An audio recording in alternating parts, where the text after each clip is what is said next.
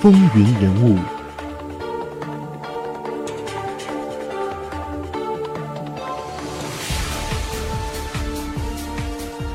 欢迎回到《风云人物》，我们继续来看美国第三十四任总统艾森豪威尔。前面说到，在一九四一年十一月开始的德黑兰会议上，美国和英国再次明确地表示一九四四年开辟欧洲第二战场的决心，而艾森豪威尔在这次会议之后就被任命为指挥霸王行动的盟军最高司令。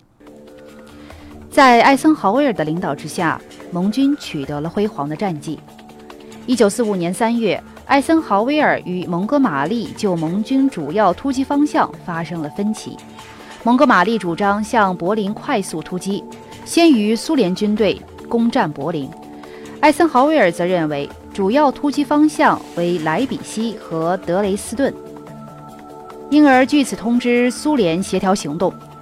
五月二号，苏军攻克柏林，德国代表到驻法国兰斯的盟军司令部洽降。五月七号和八号，德国代表在兰斯和柏林签署德国无条件投降书。艾森豪威尔战时的主要活动就是组织、协调并指挥盟军作战，而盟军联合作战是这场大战的显著特征。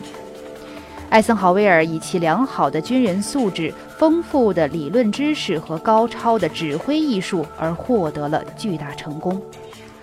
八月份，盟军铁毡龙骑兵作战开始；九月，实施霸王和铁毡龙骑兵作战的盟军胜利会师。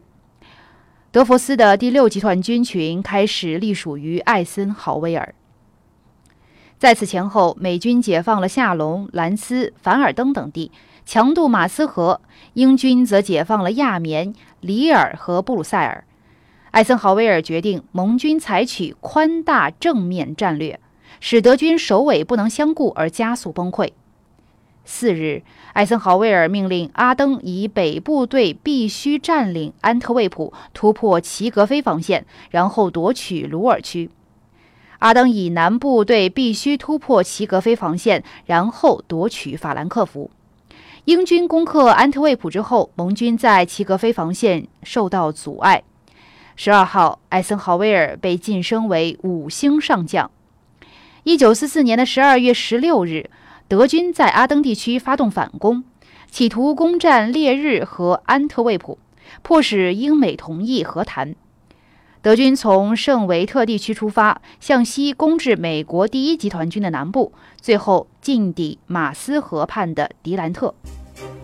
而与此同时，德军实施格赖夫计划，组成能讲英语的连队，换穿美军制服，突入美军防区，制造混乱。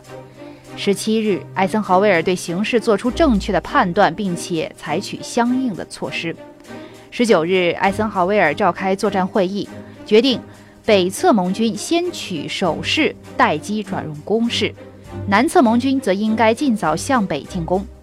南侧的盟军于二十二号发动进攻，迫使德军由进攻转入防御；北侧的盟军直到次年一月才发起进攻。一九四五年的一月，盟军在会师，将德军赶过初始防线。在突出部战役当中，盟军伤亡七点七万，德军伤亡十二万。在突破齐格菲防线之后，盟军攻占萨尔，将德军赶过莱茵河，并且抢占雷马根地区的鲁登道夫大桥，继而控制了莱茵河东岸，对鲁尔实施两翼包围。四月十八日，德国 B 集团军群投降。艾森豪威尔，他为人随和，没有将军的架子，喜欢和士兵们在一起，对繁文缛节不以为然。在战事的间隙，他常常到前沿阵地看望部下，了解情况，帮助解决问题。士兵们说他是个通情达理的上司，记者们称颂他为平民将军。德国投降之后，他于1945年6月自欧洲飞回华盛顿，在机场受到数万人热烈欢迎。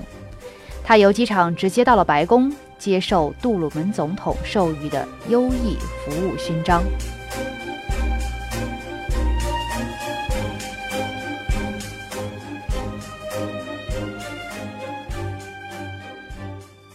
第二次世界大战结束后，艾森豪威尔曾任美国驻德占领军司令。一九四五年回国，接替马歇尔担任美国陆军参谋长，主要忙于办理部队的复员事宜。但他认为当时的国际形势只是武装休战，主张美国应该继续保持庞大的军队，并且普遍实行军训。一九四八年是他一生当中的转折点。他辞去了陆军参谋长职务，结束了近四十年的军事生涯，接受哥伦比亚大学的邀请，出任该校校长。一位职业军人出任大学校长，许多人感到惊异。而就他本人而言，他不留在军界担任高职，而且回绝了许多大公司的高薪聘请，自有他更长远的打算。当时，艾森豪威尔的声望相当高，国内要求他出任总统的呼声非常强烈。一九四七年的一次民意测验表明，只要他本人愿意，两党都会提名他作为本党的总统候选人。艾森豪威尔考虑到自己在政界、商界的根基不深，表示无意进入政界。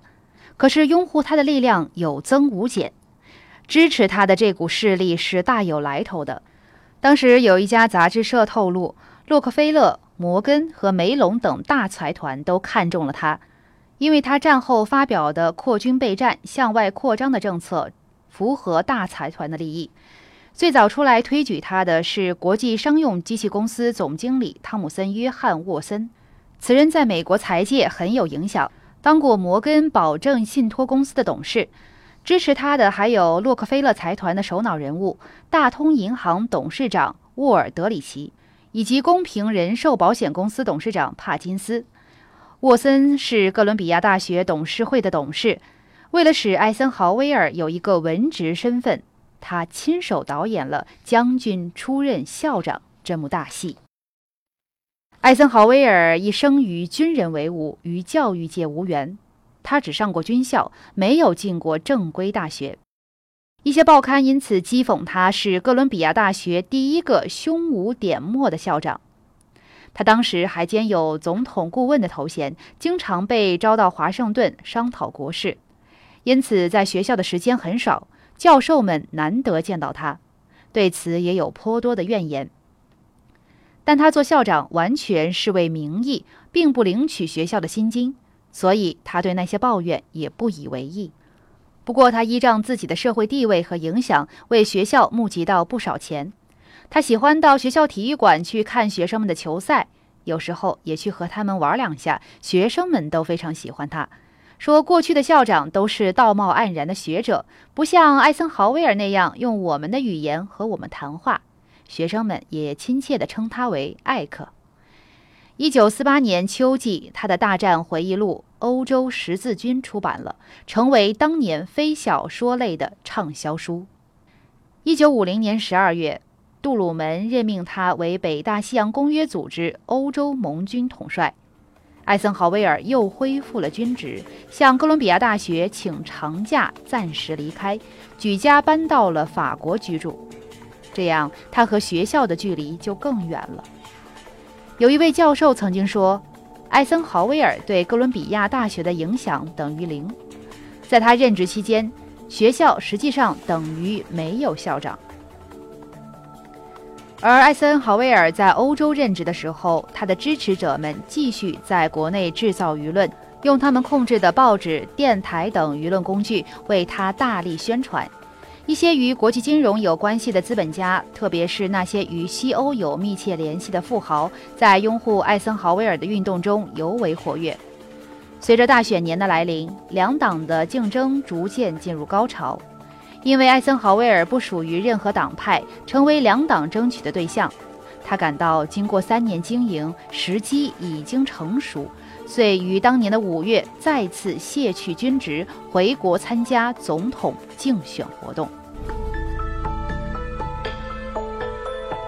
风云人物，精彩稍后继续。